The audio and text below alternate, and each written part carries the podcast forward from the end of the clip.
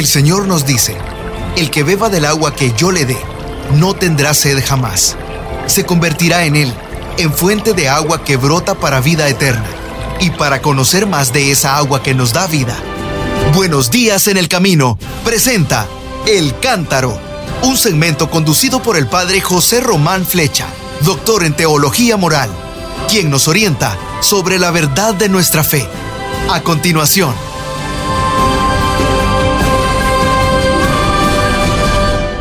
Mis queridos hermanos mm, ya se han enterado. Si no lo sabían, esta conversación amigable con los hermanos que nos presentan desde la cabina, ya les ha dicho que estoy aquí, soy el padre José Román Flecha, sacerdote de la diócesis de León.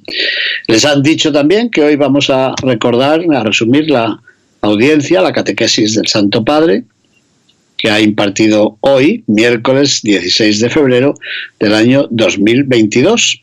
Y ha sido la última de las catequesis sobre San José.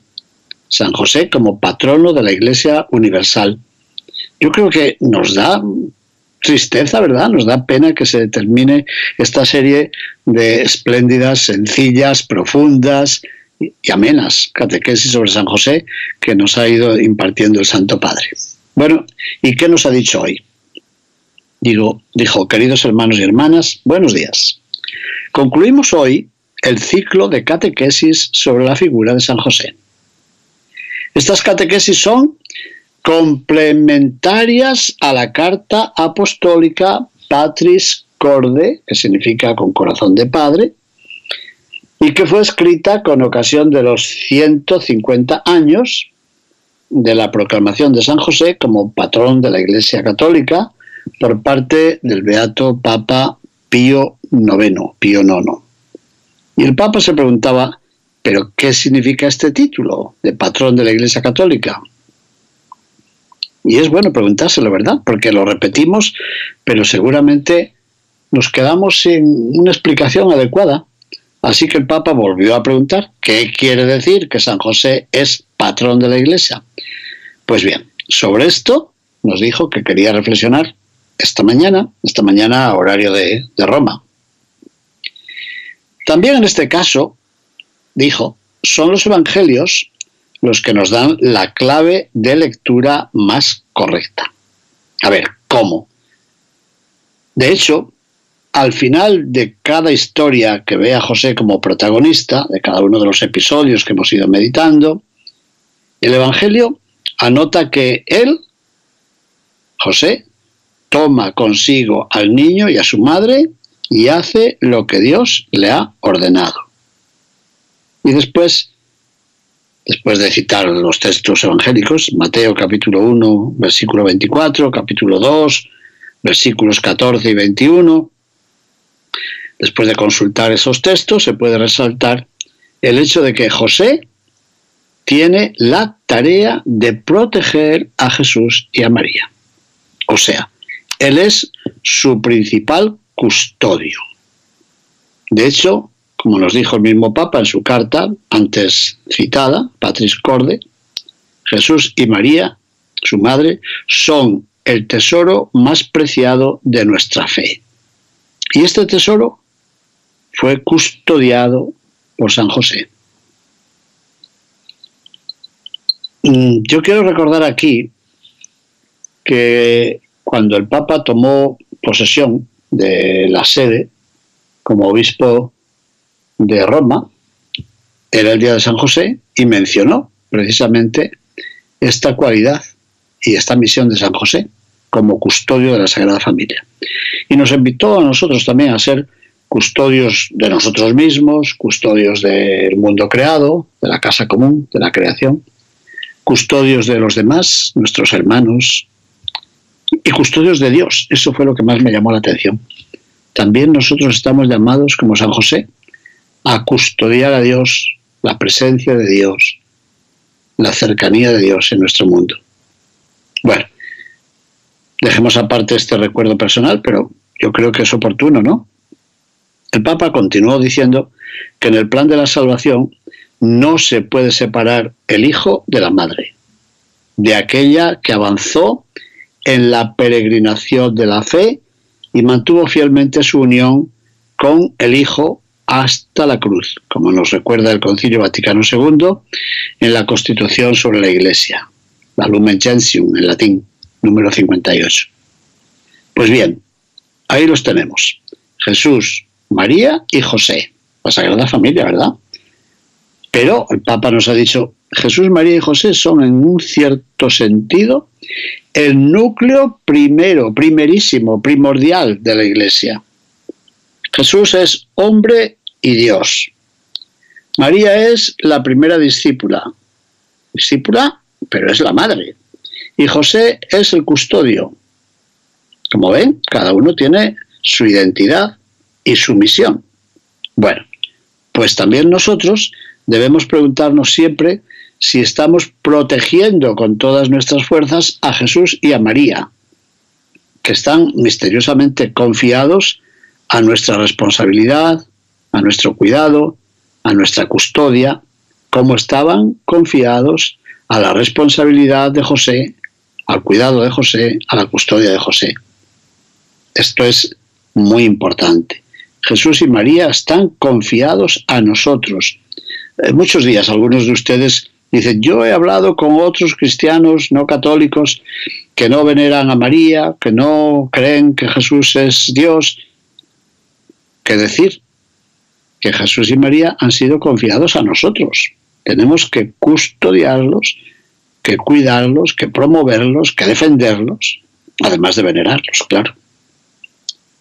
Y añadió el Papa que aquí hay una huella muy hermosa de la vocación cristiana, que es una vocación a custodiar. Preciosa palabra. Custodiar la vida, custodiar el desarrollo humano, custodiar la mente humana, custodiar el corazón humano, custodiar el trabajo humano, bueno, Santo Padre, ¿sabe usted lo que está diciendo?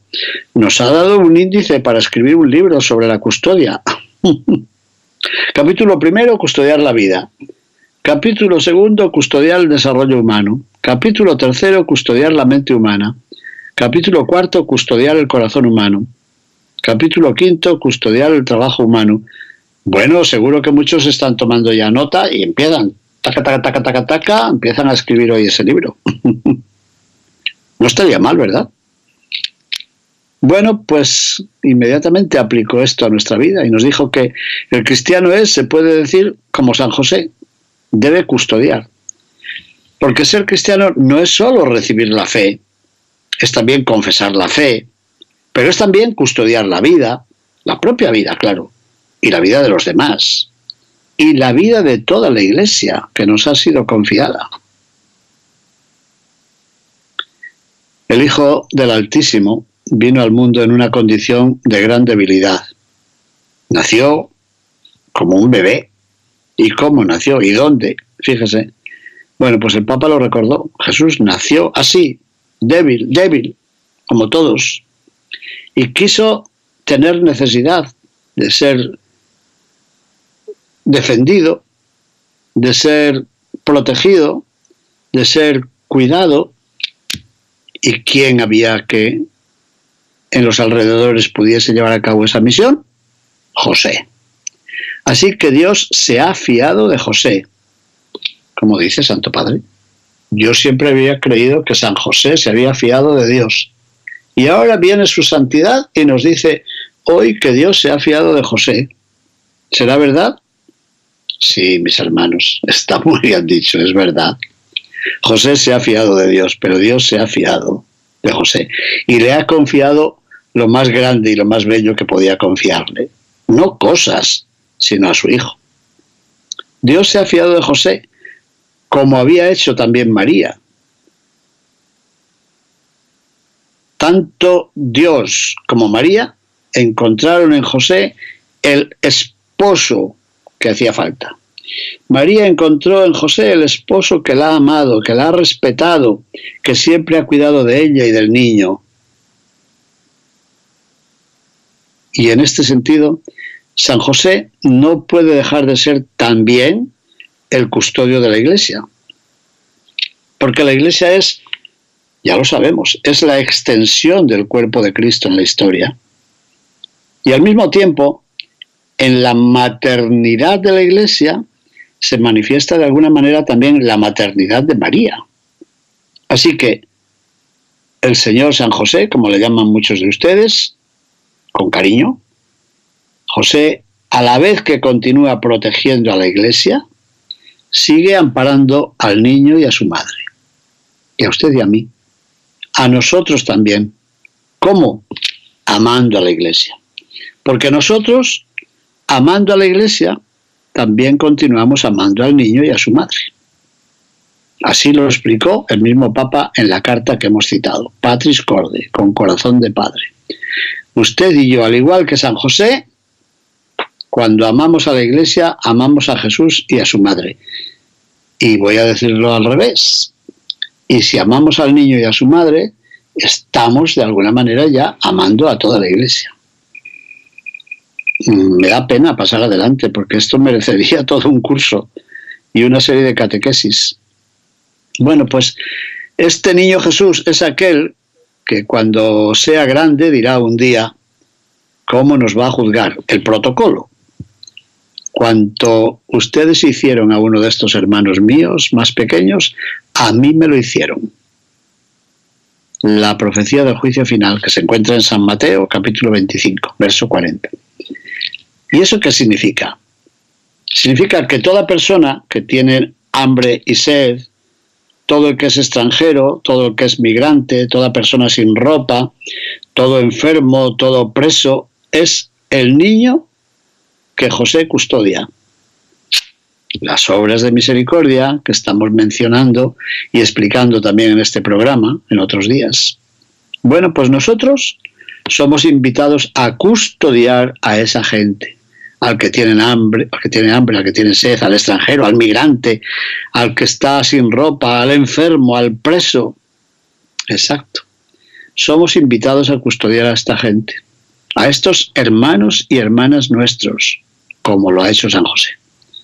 Por esto, Él puede ser invocado como protector de todos los necesitados, de los exiliados, de los afligidos y también de los moribundos, de lo cual habló el pasado miércoles. Bueno, pues también nosotros debemos aprender de José a custodiar estos bienes. Amar al niño y amar a su madre amar sus sacramentos, lo ha dicho el Papa, pero yo lo subrayo, amar los sacramentos de la Iglesia y amar al santo pueblo de Dios, amar a los pobres y amar a nuestra parroquia. Bien dicho, Santo Padre. Custodiar esos dones, custodiar al niño, custodiar a su madre, custodiar los sacramentos, custodiar a todo el pueblo de Dios, custodiar amando a los pobres, amando a nuestra parroquia. Cada una de estas realidades es siempre el niño y su madre. Y nosotros debemos custodiar porque con esto estamos custodiando a Jesús, como lo hizo San José.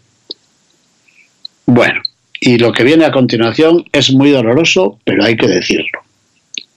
Hoy es común, dijo el Papa, es algo de todos los días criticar a la Iglesia, subrayar las incoherencias, y las hay, hay muchas ciertamente, subrayar solo los pecados de la Iglesia, que en realidad son nuestras incoherencias, ¿eh?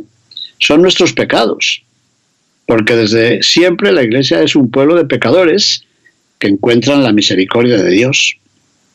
Ah, y esto lo he predicado yo hoy en la Santa Misa que he celebrado aquí en esta casa.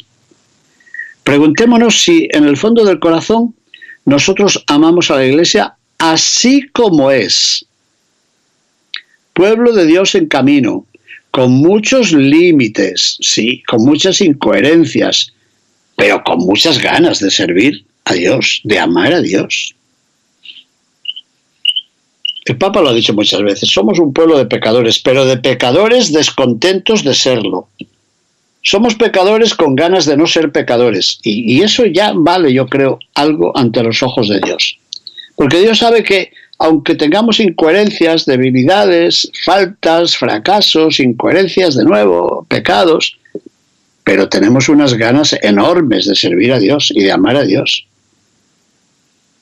De hecho, solo el amor nos hace capaces de decir plenamente la verdad, de decir la verdad mm, de forma no parcial, es decir, de decir lo que está mal, pero también de reconocer todo el bien y toda la santidad que están presentes en la iglesia. Esta temporada de pandemia he tenido que decirlo varias veces. Cuando dicen, bueno, ¿y qué hace la iglesia? Oiga, la iglesia tiene 17.000 lugares hospitalarios en el mundo y está atendiendo a millones de personas. Y no le digo la cantidad de libras, millones de libras de alimentos que está repartiendo cada día a las personas que se han quedado sin pan o sin arroz y sin otros alimentos. Es así. Lo que pasa es que está de moda solamente criticar y ver el mal. Bueno, es así. Bueno, pues el Papa nos ha dicho que amar a la Iglesia custodiar la iglesia, caminar con la iglesia, eso es lo que se pide de nosotros. Pero, ¿cuál es la iglesia?